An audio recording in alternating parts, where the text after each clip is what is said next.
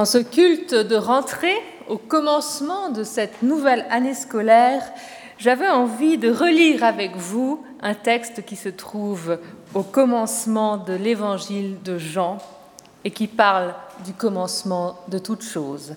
Le prologue de Jean, donc au chapitre 1 de l'évangile de Jean, les versets 1 à 18. Au commencement était la parole. La parole était auprès de Dieu la parole était Dieu. Elle était au commencement auprès de Dieu. Tout est venu à l'existence par elle et rien n'est venu à l'existence sans elle. Ce qui est venu à l'existence en elle était vie, et la vie était la lumière des humains.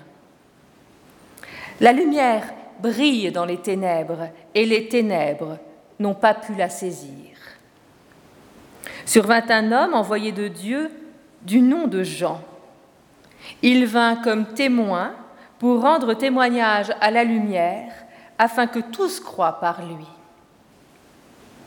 Ce n'est pas lui qui était la lumière, il venait rendre témoignage à la lumière. La parole était la vraie lumière, celle qui éclaire tout humain. Elle venait dans le monde. Elle était dans le monde, et le monde est venu à l'existence par elle, mais le monde ne l'a jamais connue. Elle est venue chez elle, et les siens ne l'ont pas accueillie. Mais à tous ceux qui l'ont reçue, elle a donné le pouvoir de devenir enfants de Dieu, à ceux qui mettent leur foi en son nom. Cela sont nés non pas du sang, ni d'une volonté de chair, ni d'une volonté d'homme, mais de Dieu. La parole est devenue chair, elle a fait sa demeure parmi nous, et nous avons vu sa gloire, une gloire de Fils unique issu du Père. Elle était pleine de grâce et de vérité. Jean lui rend témoignage. Il s'est écrié c'était de lui que j'ai dit, celui qui vient derrière moi est passé devant moi, car avant moi, il était. Nous, en effet, de sa plénitude, nous avons tout reçu, et grâce pour grâce, car la loi a été donnée par Moïse, la grâce et la vérité sont venues par Jésus-Christ. Personne n'a jamais vu Dieu. Celui qui l'a annoncé, c'est le Dieu Fils unique qui est sur le sein du Père.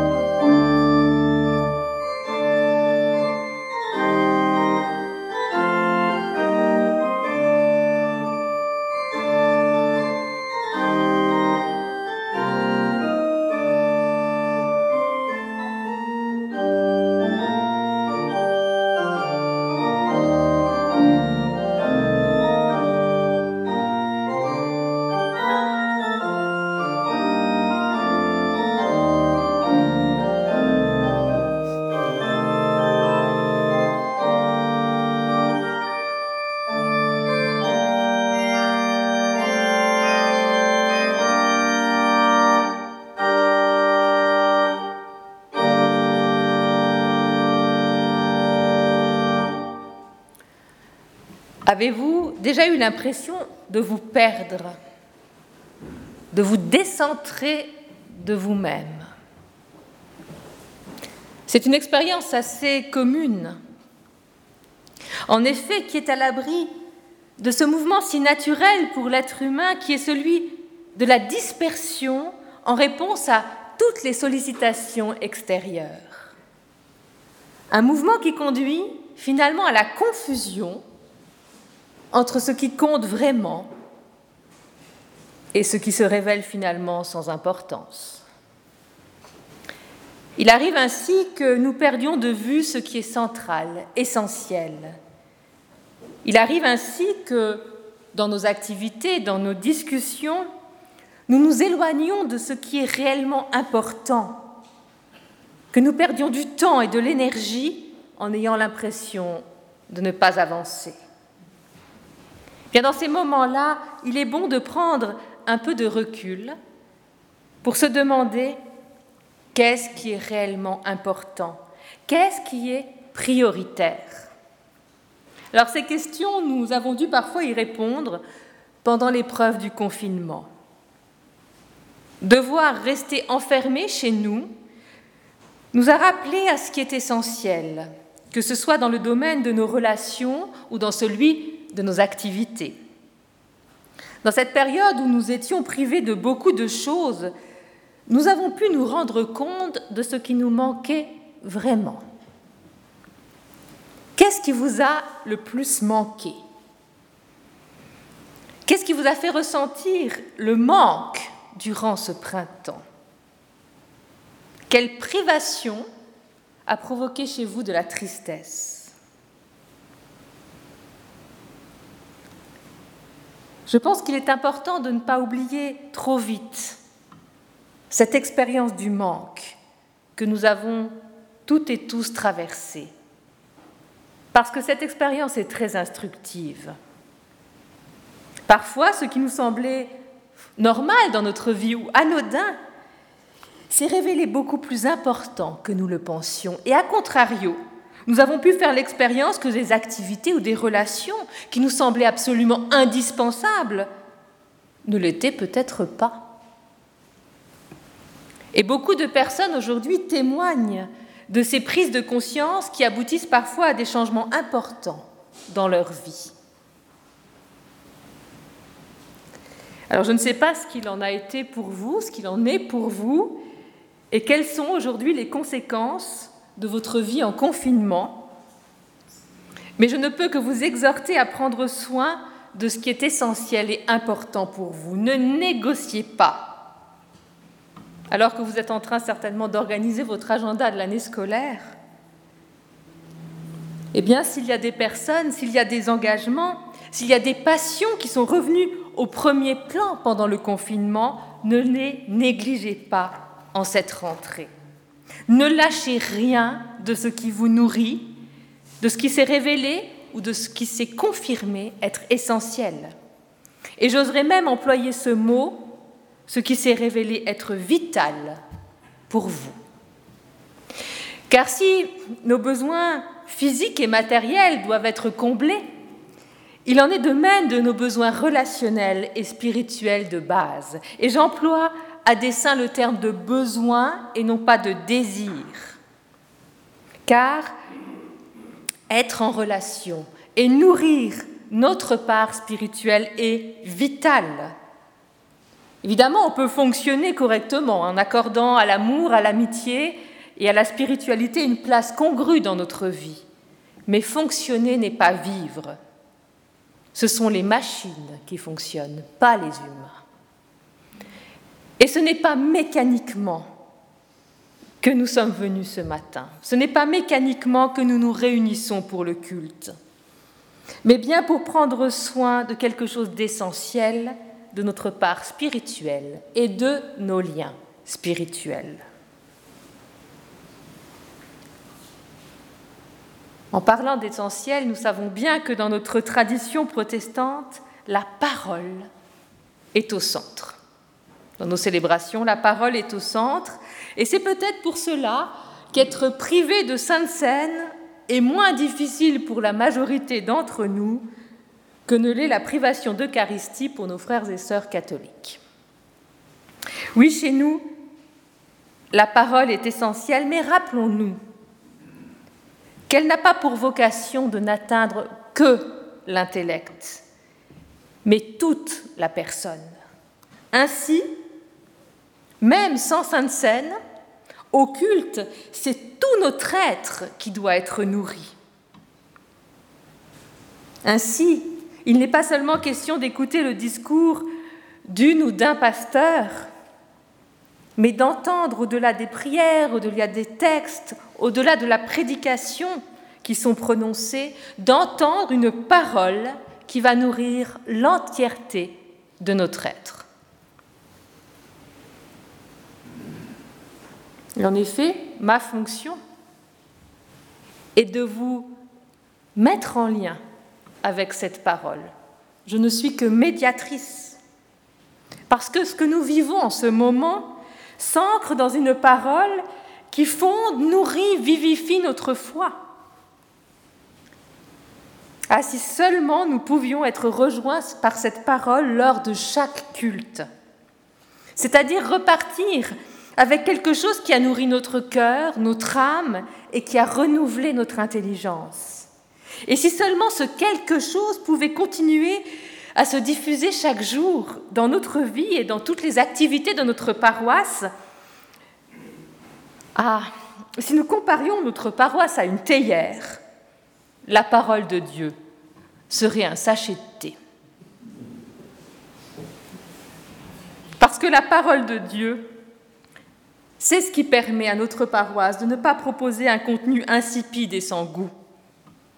Et la parole est ce qui lui permet de rester un lieu stimulant, comme le fait la théine. Alors dès lors que l'ennui ou la fadeur s'empare de nous, posons-nous la question, où est le thé? Où est la parole qui nous fait vivre? Et ce, bien sûr, dans notre paroisse, mais aussi dans notre vie personnelle. Quand nous ressentons un ennui existentiel, quand nous avons l'impression que les couleurs sont fades, que rien ne pétille, que rien ne vibre autour de nous, posons-nous cette question, mais où est la parole qui me fait vivre? Où est dite et entendue la parole qui, qui donne du sens à ma vie, qui donne du sens à mes relations? Où est la parole qui éclaire mon existence. Où est cette parole qui parle à tout mon être? Où puis-je entendre autre chose que des platitudes, autre chose que des mots usés, toujours les mêmes? Ou entendre une parole plus vivante, plus risquée, qui va toucher juste et peut-être me remettre en question, me mettre en mouvement? Ou entendre cette parole qui pourra vraiment me consoler? De la bêtise humaine, me consoler de la violence à l'œuvre dans le monde, me consoler de ce qui parfois me désole dans ma propre attitude. Une parole qui me permettrait de continuer à croire et à espérer. Et où entendre une parole qui me parlera d'un amour qui ne se cantonne pas à la sphère des sentiments, mais qui est bien plus large et bien plus fort. Où est la parole qui répond à un besoin d'absolu, de transcendance? Une parole qui m'ouvre parfois au mystique, au poétique. Une parole qui finalement prend au sérieux cette part essentielle en moi qui dépasse la matérialité et le visible. Où est cette parole? Au commencement, est-il écrit dans l'évangile de Jean. Au commencement était la parole. Ainsi, cette parole a affaire avec l'originaire, avec la création. C'est une parole qui donne la vie. Et l'évangile de Jean nous dit que dans le jaillissement du monde, cette parole est déjà présente. Vous l'avez entendu, elle est associée à Dieu, à la lumière, à la vie, à Jésus-Christ, associée par un principe d'identité. On pourrait donc s'aventurer à qualifier cette parole de divine, de lumineuse, de christique. Voilà donc que dans notre tradition chrétienne telle qu'elle s'élabore vers la fin du premier siècle après Jésus-Christ, les théologiens de l'école johannique essaient d'exprimer quelque chose de la puissance de la parole. Ils essaient ici, dans ce prologue, de mettre des mots, comme j'ai essayé de le faire, sur ce qui donne du goût, de la couleur et de la force à la parole.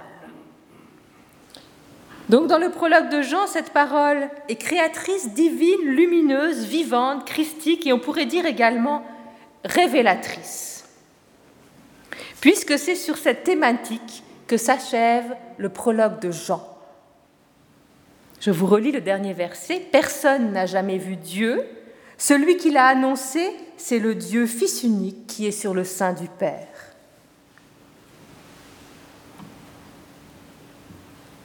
Cette parole nous rappelle qu'on ne peut voir Dieu. On peut seulement entendre parler de lui. La parole est le médium premier de la révélation chrétienne. Et c'est ce qui va être mis en récit tout au long de l'évangile de Jean. Ainsi Jésus, tel qu'il est présenté dans cet évangile, va être décrit comme incarnant cette parole au cœur du monde. Et la manière dont la personne de Jésus est construite, présentée dans l'évangile de Jean est, assez intéressante parce que, évidemment, Jésus n'a certainement pas prononcé hein, toutes les paroles qui sont mises dans sa bouche dans l'évangile de Jean. Parce que dans l'évangile de Jean, nous sommes plus en contact avec le Jésus mystique de notre tradition qu'avec le Jésus historique. Et en effet, Jésus tel qu'il est présenté dans l'évangile de Jean semble être d'une rare prétention, hein, dans ses paroles en je suis et dans ses grands discours très élaborés. Si quelqu'un portait un tel discours aujourd'hui, il serait vite accusé d'avoir pris des substances illicites.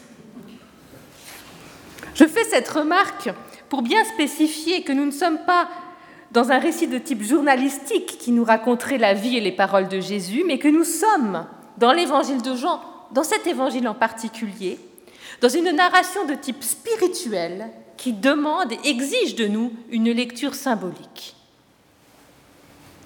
Et dès lors que nous sommes dans le domaine du spirituel et du symbolique, un effort de compréhension intellectuelle et existentielle est exigé de nous. Un effort de saisie intérieure que nous ne sommes pas toujours habitués à faire.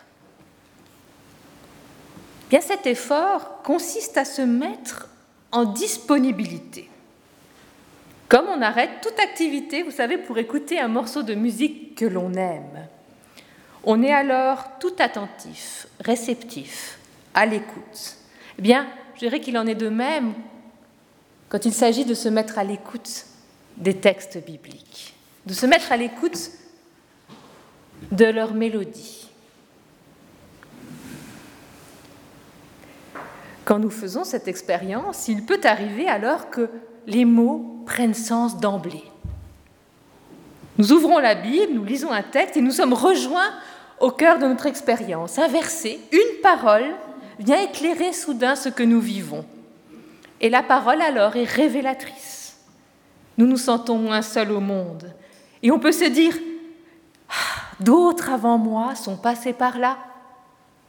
Ils ont exprimé ce que je ne savais pas dire. Ils l'ont écrit dans la Bible. Et lire ou entendre une parole qui nous rejoint ainsi dans notre expérience humaine, dans la profondeur de notre expérience spirituelle, c'est toujours une grande joie. Et alors, nous pouvons avoir envie de prendre la parole à notre tour, de partager cette découverte, de témoigner de ce qui nous a touchés, de ce que nous avons pu comprendre, saisir. Et vous savez, quand la parole touche, quand elle sonne juste en nous, nous avons envie d'en parler. La parole est féconde et elle se multiplie.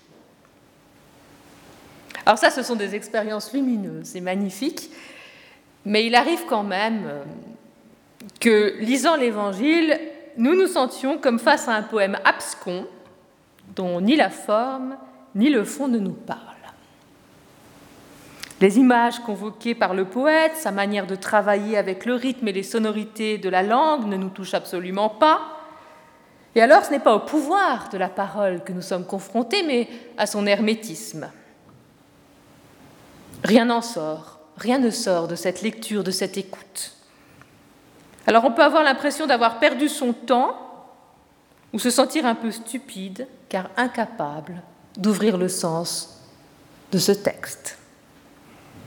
Dans ce cas-là, faut-il porter un jugement sur soi ou sur le texte? Je ne pense pas. Je pense qu'il suffit simplement de se dire la rencontre n'a pas eu lieu. Et en effet, parfois la rencontre n'a pas lieu, ça tombe à plat. Les mots ne semblent pas gonflés d'esprit, remplis de sens, la parole ne résonne pas pour nous. Et c'est ainsi. C'est ainsi tous les textes bibliques, toutes les prédications, tous les échanges entre chrétiens ne nous nourrissent pas. Parce que la parole ne peut pas toujours se déployer dans sa puissance. C'est ainsi. Mais l'important, l'important n'est-il pas de continuer à croire en la puissance de la parole malgré tout? De croire qu'une parole pourra encore nous toucher, pourra encore nous faire vivre. Parole biblique, mais aussi parole inspirée, parole juste, parole d'amour.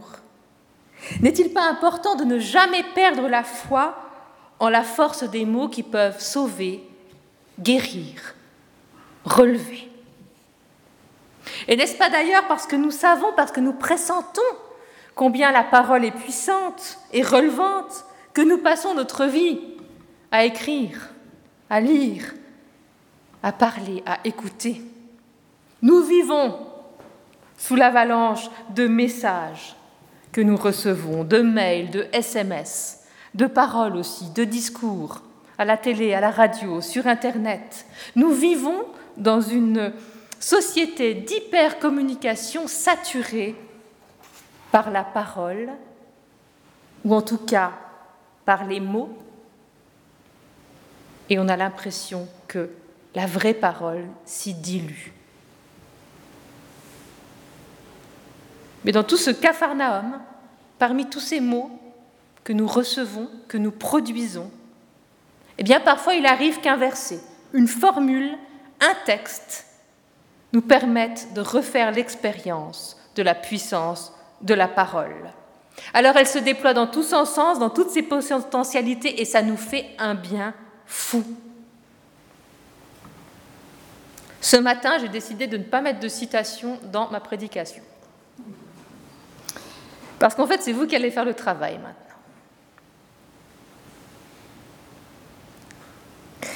Si vous êtes ici ce matin, c'est certainement qu'un jour, une parole vous a fait un bien fou et vous a saisi. Quelle parole fait que vous êtes ici ce matin? Quelle parole vous a donné le goût de la Bible, de l'Évangile ou du spirituel? Je vous invite à revenir maintenant à cette parole fondatrice et à la laisser résonner en vous.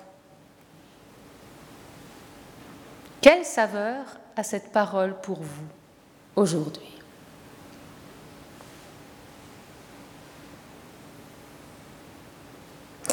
Et si vous avez envie, après le culte, quand vous vous saluerez, vous pourrez peut-être échanger ces paroles, pas seulement avec moi, mais entre vous, pour qu'en cette rentrée, nous puissions nous rappeler les uns et les autres que nous sommes unis par cette parole qui a été prononcée avant nous et qui nous fonde. Imaginons maintenant une personne qui vivrait avec une seule parole de la Bible. Que ce soit son verset de baptême ou simplement une phrase attrapée lors d'un culte. Eh bien, je pense que cela pourrait suffire pour toute une vie. Parce que si cette parole reste pertinente et permet à cette personne de mieux vivre, je pense en effet qu'il y a des mots auxquels on peut revenir toute sa vie.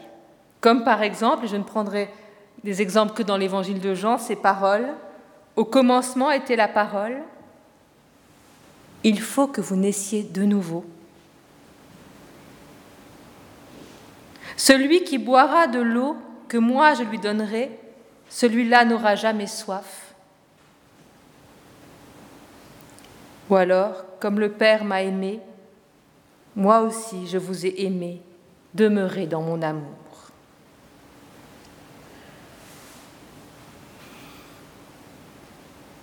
Quand nous passons par des moments de déception en Église, quand le culte nous ennuie, quand nous ne trouvons plus de livres stimulants, revenons à ces paroles, à l'expérience fondatrice de la puissance de la parole en nous. Non pas par nostalgie, mais pour continuer à croire à la force de la parole dans nos vies.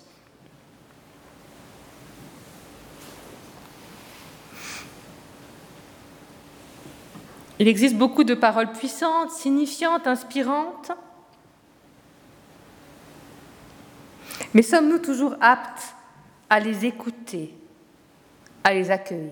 Je vous parle de la puissance, de la force de la parole,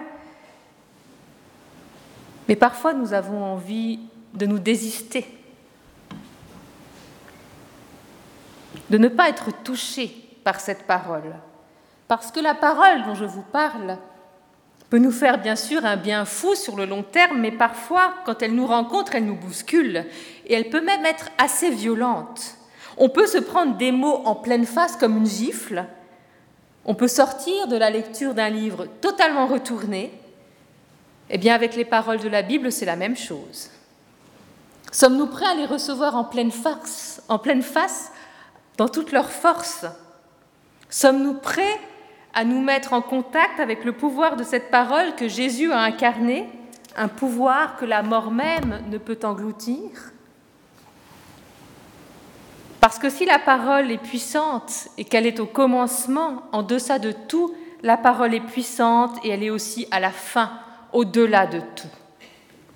Prenez le temps de penser à des paroles qui vous ont été dites et confiées et qui résonnent encore en vous aujourd'hui alors que la personne qui vous les a dites est décédée. Ces mots qui ont pris vie dans un corps, qui, ont été transmis par une voix unique, ces mots qui vous ont rencontré un jour se sont imprimés en vous pour toujours. Et contrairement à la personne qui les a prononcés, ils sont comme éternels. L'empreinte de ces mots dans notre mémoire est vraiment signe de la puissance de la parole.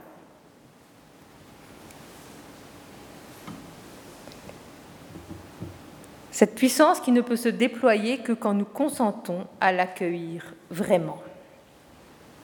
Mais attention, Attention parce que dès qu'on parle de puissance, dès qu'on parle de pouvoir, il y a un revers. Et il y a des paroles bibliques, il y a des paroles religieuses qui vous ont peut-être été assénées et qui vous ont fait peur, vous ont effrayé, vous ont culpabilisé. Si c'est le cas, vous avez fait l'expérience du pouvoir de la parole dans son sens négatif. La parole a pu être utilisée par une personne d'autorité, pasteur, catéchiste, parent, pour vous soumettre à leur volonté. La parole ici a été pervertie. Et cette parole-là, je pense que nous avons la liberté de la laisser s'éteindre en nous. Ne gardez pas en vous des paroles bibliques ou des paroles religieuses destructrices. Par contre, je pense qu'il est très important de prendre soin des paroles qui vous ont construit et vivifié, libéré, éclairé, des paroles qui vous, ont, à un instant donné ouvert à plus grand que vous. L'accueil de la parole de Dieu est mis en récit dans le prologue de Jean.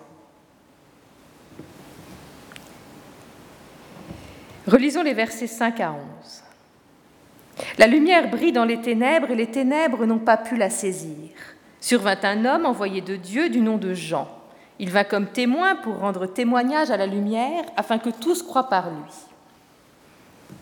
Ce n'était pas lui qui était la lumière, il venait rendre témoignage à la lumière, la parole était la vraie lumière, celle qui éclaire tout humain, elle venait dans le monde. Elle était dans le monde et le monde est venu à l'existence par elle, mais le monde ne l'a jamais connue, elle est venue chez elle et les siens ne l'ont pas accueillie.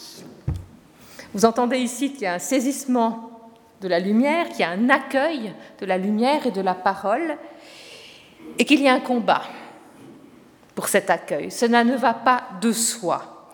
Et là, on peut voir en arrière-plan le combat mythologique entre le bien et le mal, entre les ténèbres et la lumière. C'est un peu dualiste, hein, c'est un peu digne des films de Marvel. Et il y a un choix radical à faire.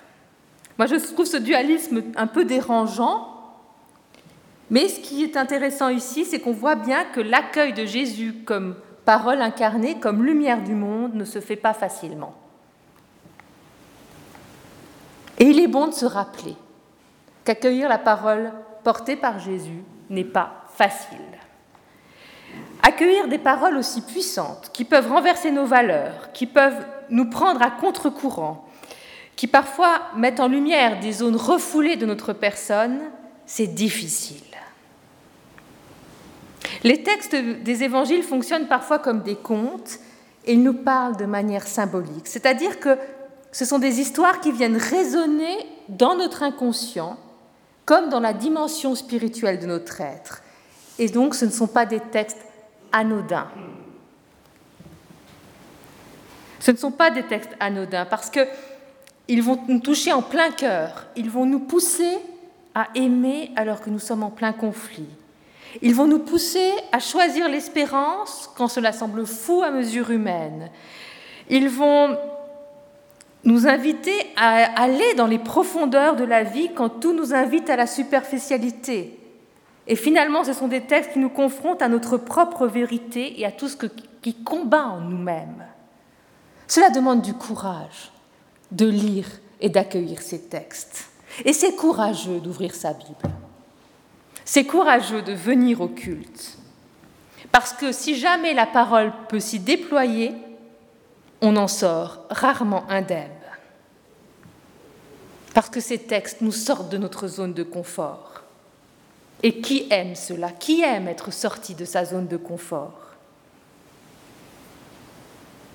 Pourtant, en effet, toute parole spirituelle nous déplace, comme toute parole d'amour.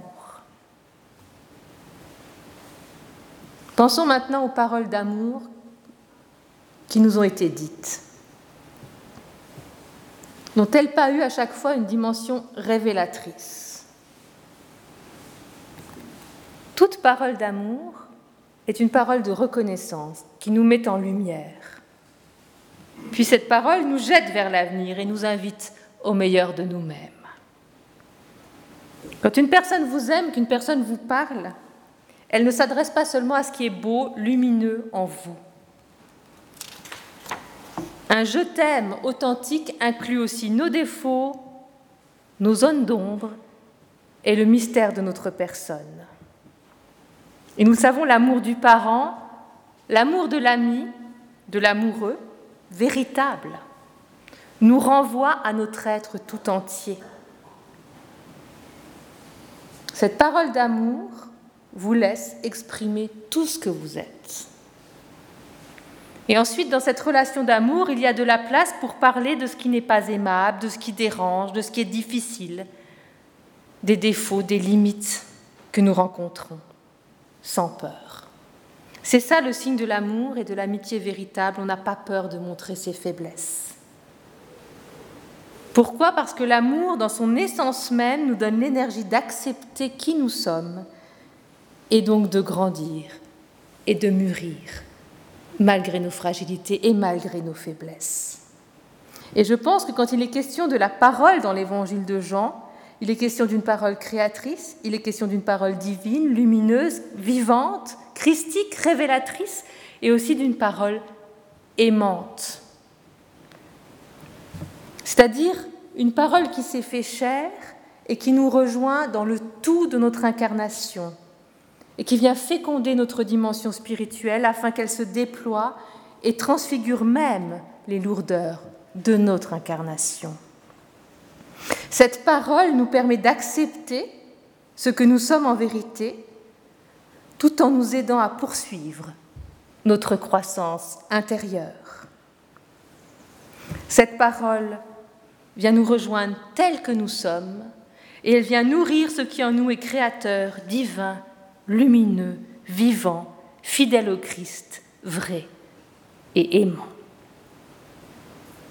Et c'est cette parole, je pense, qui est notre essentiel et le cœur de notre vie en Église. Alors ne la perdons jamais de vue.